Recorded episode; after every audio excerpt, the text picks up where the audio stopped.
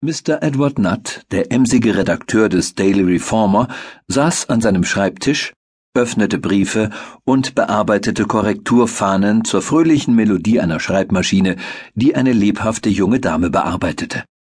Er war ein untersetzter blonder Mann in Hemdsärmeln.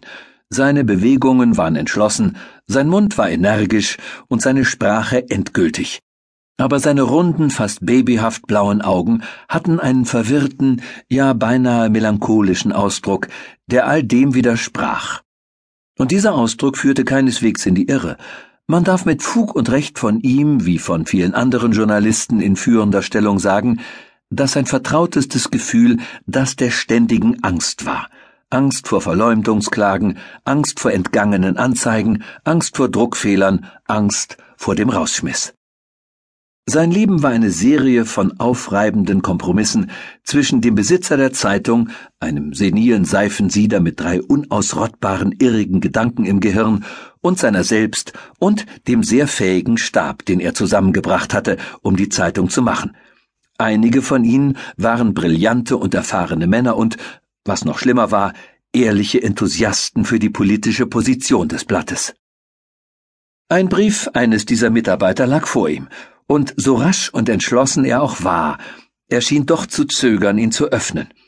Er nahm sich stattdessen eine Korrekturfahne, überflog sie mit seinem blauen Blick und einem blauen Stift, veränderte das Wort Unzucht in Ungehörigkeit und das Wort Jude in Fremder, läutete eine Glocke und schickte die Fahne in fliegender Eile hoch.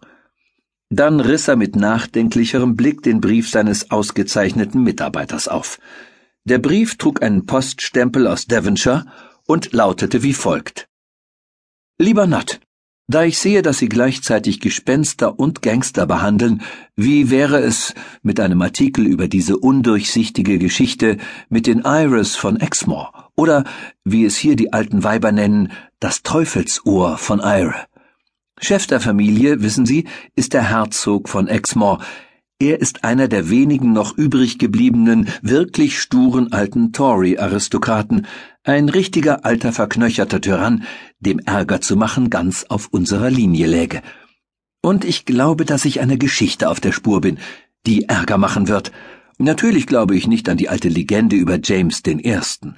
Und was Sie angeht, so glauben Sie ja an gar nichts, nicht einmal an den Journalismus. Die Legende, Sie werden sich wahrscheinlich erinnern, behandelt das finsterste Geschäft in Englands Geschichte. Die Vergiftung von Overbury durch jene Höllenkatze Francis Howard und den höchst geheimnisvollen Terror, der den König zwang, den Mördern zu vergeben.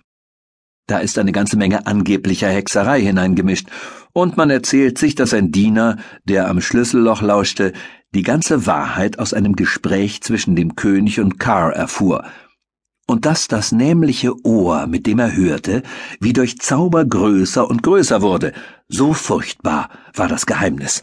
Und obwohl man ihn mit Ländereien und Gold überhäufen und zum Ahnherrn von Herzögen machen musste, tritt das durch Hexerei verformte Ohr in der Familie immer wieder auf.